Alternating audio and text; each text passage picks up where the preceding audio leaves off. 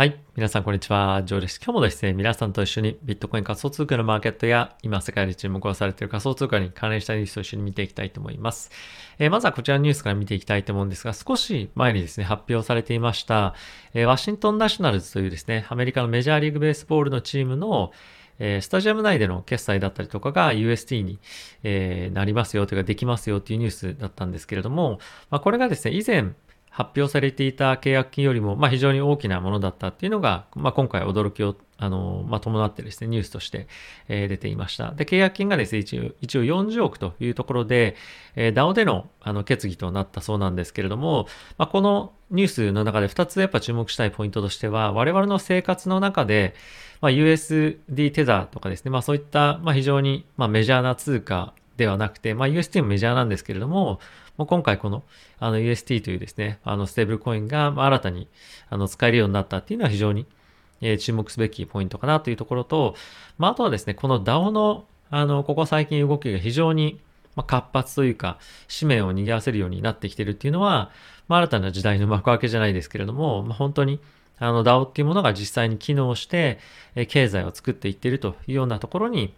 まあ、今まさに来てると。これ非常に興味深いあの流れだなと思っていて、まあ、今後も見ていきたいと思うんですけれども、まあ、この、これからですね、やっぱりその企業で働くとかっていうところよりも、まあ、DAO で働く人っていうのが本当に、まあ、ポスポスポスポス出てきていて、新しい時代が、あの、来てるなっていうところが、まあ、やっぱ感じられますし、日本でも DAO で働いてますよっていう人は結構出てきてるんですね。まあ、結構って言っても本当にまだマイノリティだと思うんですけれども、まあ、今後そういったところで、どういうふうな仕組みになっているのかっていうところも含めてですね、まあいろんな人にちょっと今後インタビューできたりしたら、まあ嬉しいなっていうふうにはあの思っております。まあそのあたり、あの興味あるよっていうことがもしあれば、ね、コメント欄の方に、まあ、いただければですね、あのツイッターとかで、まあ、ちょっと募集をして、いろいろと聞いてみたいなというふうには思っております。はい、次なんですけれども、えー、クリプトの取引所のですね、ビットスタンプ、これイギリスの、えー、取引所なんですけれども、まあ、ここはですね、あの e スポーツの、えー、オーガナイゼーションとですね、まあ、あの、スポンサー契約をしましたと。やっぱりここ最近非常に多くの、え、取引所がですね、スポーツ関係の、あの、まあ、会社と、もしくは団体と、スポンサー契約結んできているんですが、まあ、かなり金満取引所が多かったんですが、まあ、あの、 Bitstamp に関しては、まあ、そんな感じでも正直、まあなくて、結構まあ歴史がある取引所ではあるんですけれども、まあこういったところまで積極的に、えー、まあ、どんどんどんどんですね、進出してきてるということで、まあ、結構本当にやっぱりクリプトの中でのシェア争いみたいのが、まあ、熾烈になってきているというのが、まあ、現実的に、えー、正直あるんじゃないかなと思います。で、このあたりを見てみても、まあ、あの、淘汰されてくるところっていうか、まあ、今後、えー、出てくるんじゃないかなとは思うので、まあ、このあたり、あの、力があるところとないところで、まあ、どう、まあ、差がサービスの中で出てくるかっていうところだったりとか、まあ、あとは戦略の、まあ、違いですね。このあたりも、まあ、結構注目をして僕は興味深く見ておきたいかなと思っています。結構取引所っていうのはどこを使うか重要だったりすると思うんですね。あの、使い勝手もありますし、取引の手数料もありますし、まあ、あとはそこで展開される、商品とかっていうのも、違ったりもするので、まあ、そのあたり結構僕は注目して見ておきたいかなと思っております。はい。で、今日のあの、まあ、一番結構僕は注目しているニュース、まあ、2個連続で続くんで、続くんですけれども、JP モルガンがですね、ビットコインに関して今ちょっとオーバーバリューしていると。今の適正価格は4万ドル割れの3万8000ドルですというふうに言っていました。で、この理由なんですけれども、ボラティティがまあ一番の理由というふうに言っていたんですね。なので、ボラティティが低まれば、あ、低まればってちょっと言い方おかしいかもしれませんが、ボラティティが少し収まるようであれば、え適正価格は5万ドルまで、まあ、上がるでしょうと。ただし将来的に、えそのあたりがどんどんどんどんボラティティが、まあ、低くなっていくことによって、え15万ドルぐらいまでは、あのビットコインですね、まあ、今後10年ぐらいでいくんじゃないかっていうのを、まあ、予想を JP モルガンはしていますと。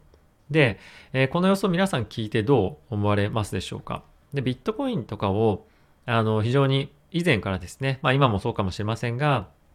あの、信じて取引をしていたりとか保有をしている方っていうのは、ビットコインのそのボラティティに、あの、よって価値が変わっていくっていうのは、まあ、正直ないかなと思ってる方も多いんじゃないかなと思うんですね。で、この記事の中でも言われてるんですが、ビットコインっていうのはやはりですね、価値のもあの源泉の一つとして非常に大きなものは、中央集権からの脱却とか、まあそういった思想っていうところも非常に大きいかと思いますし、まああとはですね、中央集権的な、まあその政治、もしくはその政治を司る、えー、まあ機関にですね、まあ、依存する必要がないと。まあ、プラス、あと金融システムですね。そういったところに依存する必要がないっていうのが、まあ、大きな強みというか、あの、注目されているポイントだと思うんですね。なので、まあ一応ですね、あの、マーケットからはこのレポートに対して、あの、まあ全然分かってないみたいな 感じのですね、コメントが、まあ、相次いで殺到しているような状況となっています。その一方で、やっぱ機関投資家とかからすると、ボラティティがあまりにも高すぎるということで、持ちづらいっていうのは実際問題はあるんじゃないかなと思うんですね。なのでまあこれはどの立場から見るかによって、えー、大きく違うとは思うんですが、使い勝手っていう観点からすると、ボラティティがあまりにも高いものは、まあ持ちづらいっていうのは実際にはあるかと思います。まあいずれにせよどこが適正価格かっていうのは、まあちょっとビットコインだったりとか、あの、イーサム含めて仮想通貨に関しては、まあ、言いづらいところではあるんですけれども、まあ、やはりそれだけ、あの、立場、例えば投資家なのか、もしくはそのビットコインを、まあ、いわゆるそのビットコイナーというか、ビットコイン信者みたいな人なのか、まあ、あとは、あの、資産家で自分のポートフォリオの中に、まあ1%、2%もしくは5%入れようっていう人、まあなのかによって、まあ大きく変わってくると思うので、まあこのあたりは結構面白い議論には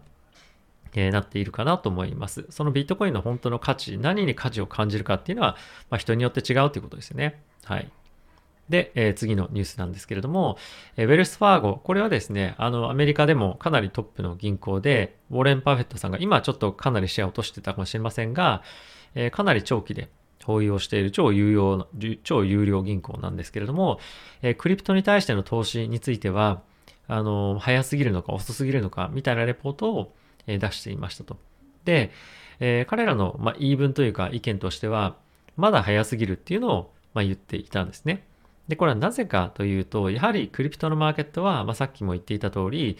ボラティティがめちゃくちゃ高いというところが一つ挙げられます。で、もう一つの考え方としては、まあ、これはクリプトだけじゃないんですけれども、えー、インターネット、まあ、ドットコムバブルありましたよね。で、こういったもの、新しいものっていうのは、やはり、ま熱狂で大きくドーンと上がった後に、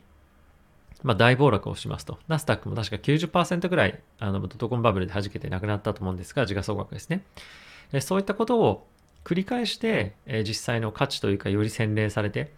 マーケットが成立していくんじゃないかっていうふうに、まあ、この記事では書いてあって、まだそのバスト、バブルが弾けるところまでは来ていないんじゃないかっていうのが一つの論調ではあります。なので、まだ早すぎるんじゃないか。今はまだ投機なんじゃないか。なので、まだ今入るんじゃなくて、次のマーケットがドーンって下がった時というか、まあ、ほぼ無価値みたいな感じで、マーケットが認識した時に入るといいんじゃないか。もしくは自分で運用するんではなくて、えプロに運用を任した方がいいんじゃないか、みたいなことを、ま、書いていますと。で、まあ、これを考えた時に、うーん、どうだろうなって正直僕は思っていて、もちろんある程度、あの、熱狂的な、その、バブルみたいのは、まあ、なきにしもあらずなんじゃないかなと、まあ、思うんですけれども、ドットコムバブルとかと、まあ、大きく違う点というか、あの、もしかしたら違うかもしれないなっていうところに関しては、まあ、そのビットコインを実需として必要と必要としている人たちが、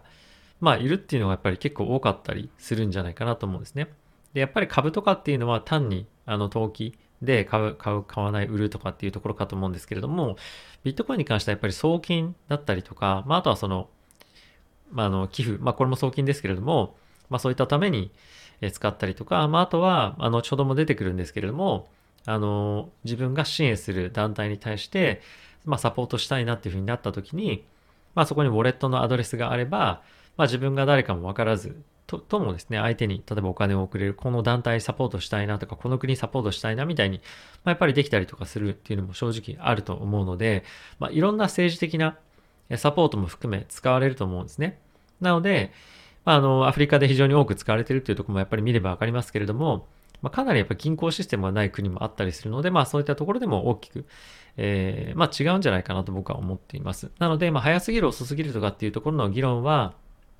あの別としても、まあ、長期的にやっぱり伸びていく資産クラス、アセットクラスだと思うので、まあ、このあたりへの投資っていうのはさらにあの高まってくる、増えてくるんじゃないかなと僕は思っているので、まあ、too early ということはないというか、too late というとことは、too late ということはもちろんないんですけれども、まあ、いい、悪くない、あの、タイミングなんじゃないかなと僕は思っております。はい。で続いてなんですけれども、ロシアがですね、ビットコインの扱いについて、えー、外貨と全く同じ扱いをするということを発表していました。これどういうことかっていうと、えー、銀行だったりとか、この外貨を扱う免許がないと、え、この仮想通貨っていうのを販売できなくなるというような状況になります。で、これは銀行だったりとか、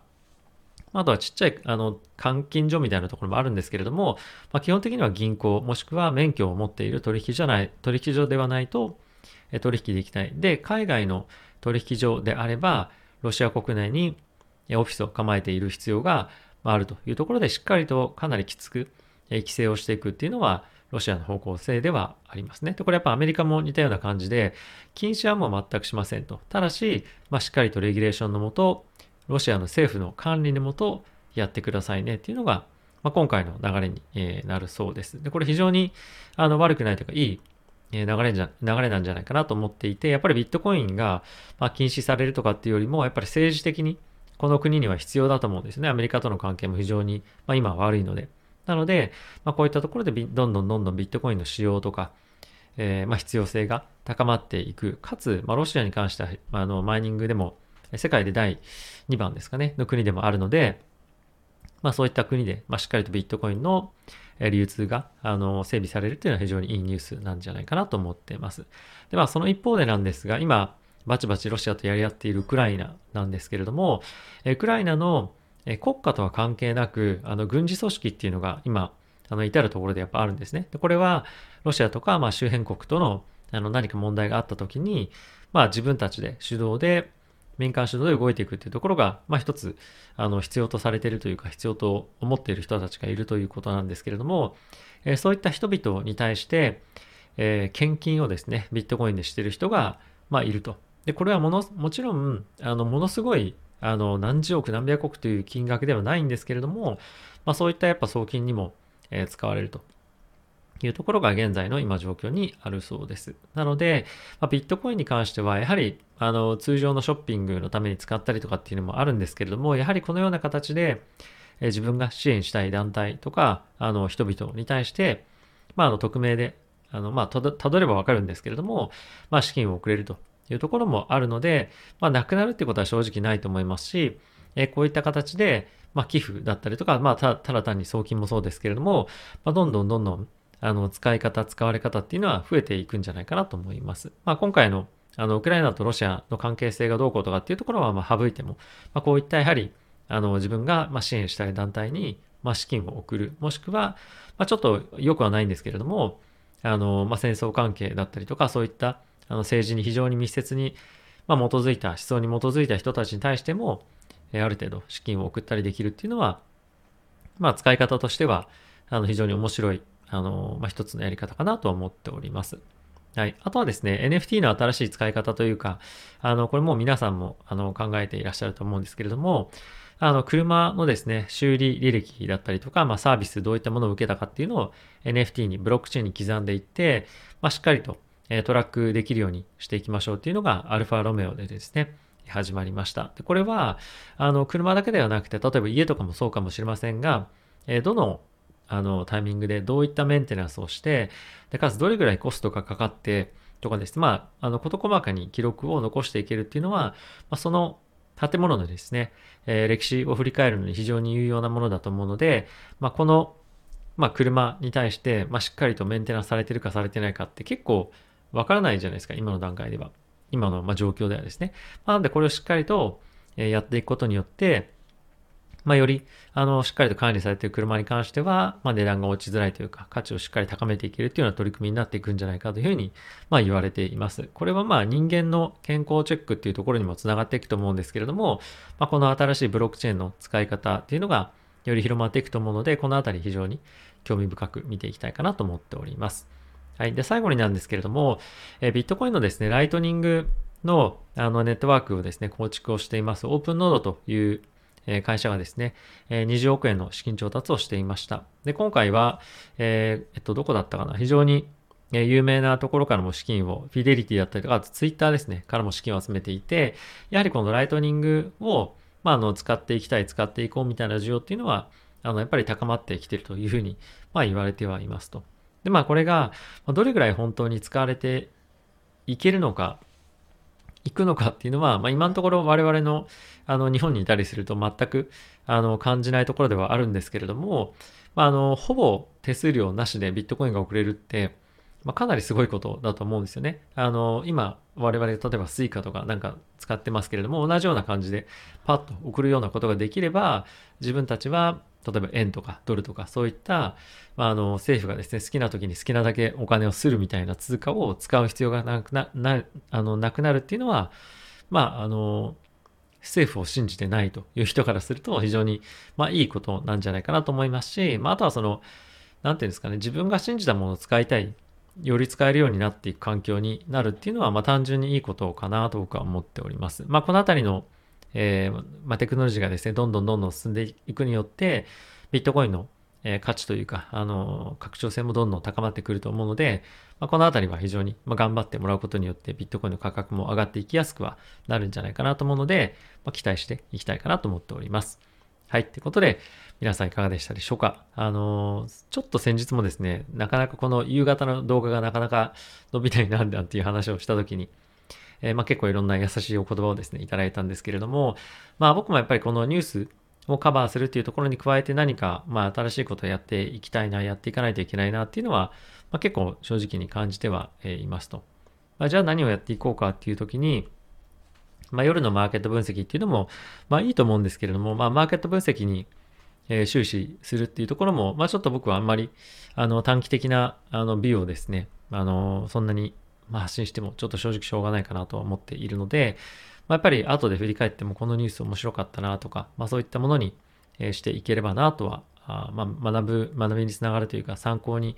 なるようなものに、えできればなと思っております。まあ、あとはですね、今後こういったコンテンツ作ってほしいとかっていうリクエストがもしあれば、えー、コメント欄にいただけると嬉しいかなと思ってます。僕もちょっと前にも言ったことがあるんですけれども、まあ、インタビューだったりとか、まあ、いろんな人とま、話している、僕が質問したいことをま聞いていたりとか、皆さんから質問募集をして、いろんな人にあの質問したりとかっていうところもですね、あのやっていけたらなと思っております。まあ、あとはちょっと原則詞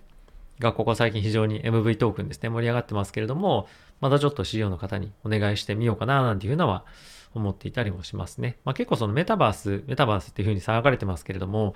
実際に